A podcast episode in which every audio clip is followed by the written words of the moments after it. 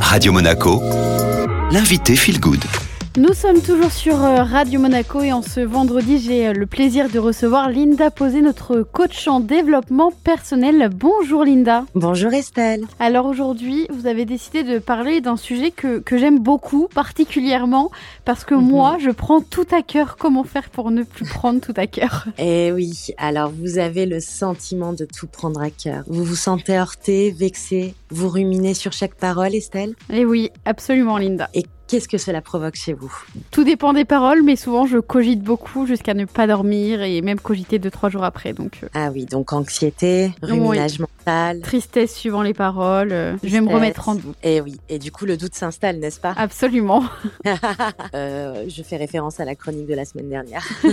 Et oui, c'est une véritable souffrance quand nous commençons à tout prendre à cœur, car nous nous sentons acculés et en même temps nous voyons bien que cela nous dessert, n'est-ce pas Estelle Absolument, ça ne sert à rien de tout prendre à cœur. Exactement. Et bien souvent aussi nous constatons que c'est irrationnel, Oui. n'est-ce pas? Oui, oui, absolument. Et ouais, le conflit intérieur s'installe comme le conflit extérieur, puisqu'on boude, on s'énerve, on pleure, on se sent incompris et non considéré. Certains vont même jusqu'à couper des relations pendant plusieurs jours, plusieurs mois, voire, plusieurs années. Est-ce que ça vous est déjà arrivé, Estelle? Alors non, pas, je suis pas Pas- allée jusqu'à couper les, les points avec euh, des personnes comme. Mais vous avez déjà vu ce genre de situation euh, au- autour de vous, Oui. n'est-ce pas? Oui, oui. Donc l'impact émotionnel est trop fort. Donc c'est une histoire digne de Spielberg qui se crée en nous et qui ne laisse plus de place à d'autres prismes, à d'autres possibilités. Alors l'idée n'est pas de se couper de ses émotions et de notre engouement, parce que parfois prendre à cœur les choses, ça nous permet aussi de passer à l'action, mais c'est d'équilibrer afin de rester dans son pouvoir personnel. Alors Estelle, aujourd'hui, je vous propose de donner cinq conseils pour justement arrêter de tout prendre à cœur, de prendre les choses à cœur. Alors quels sont ces cinq conseils, Linda? Alors le premier conseil serait d'apprendre à prendre du recul. Pour cela, vous pouvez respirer, prendre le temps de respirer profondément. On oublie de respirer, c'est tellement une compétence inconsciente que lorsqu'on est dans un état émotionnel fort, eh ben on a le des palpitations, n'est-ce pas? On a le cœur qui s'emballe et donc quand on prend le temps de respirer profondément, on prend le temps de calmer le jeu du mental et du cœur. J'aime à dire d'ailleurs, imaginez-vous être un chat posté sur une armoire et observer avec un regard extérieur la situation, comme si elle ne vous appartenait pas et que vous observiez la situation. Ça, c'est la première chose. Et puis, posez-vous cette question. Est-ce que cela sera important dans 5 ans? Quel impact cette situation aura dans ma vie personnelle,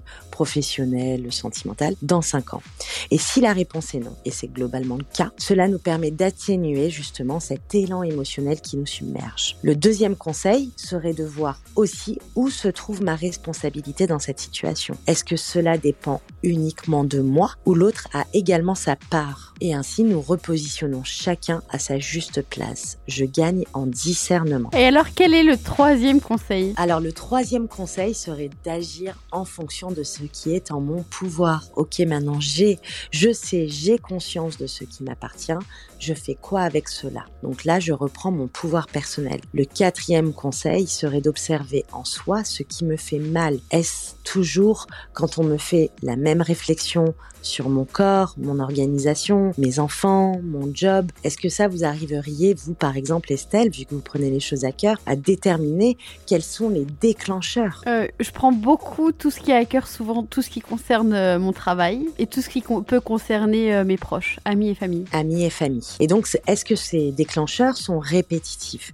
Est-ce que ça vous arrive souvent, donc du coup, qu'on vous fasse des réflexions, euh, bonnes ou mauvaises, euh, sur ces domaines-là? Non, non, du tout. Et d'ailleurs, souvent, c'est moi qui m'inflige ses propres réflexions. D'accord. Donc, c'est bien une histoire qu'on se raconte dans notre tête. Oui.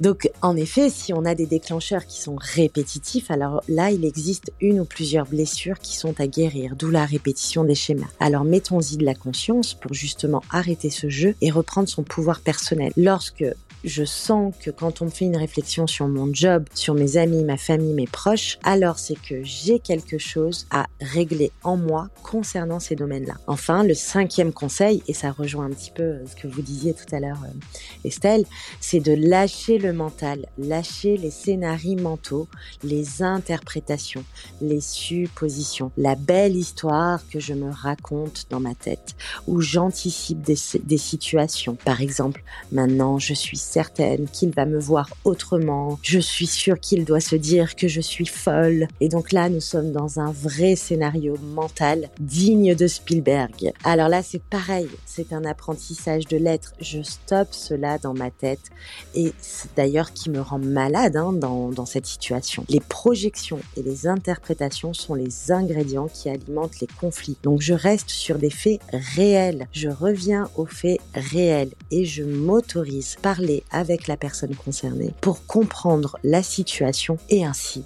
me rassurer. Je calme mon état émotionnel et je reviens au moment présent. Eh bien, je vais essayer de m'appliquer euh, tous ces conseils, Linda. Merci beaucoup. Un podcast à retrouver sur toutes les plateformes en tapant Radio Monaco Feel Good.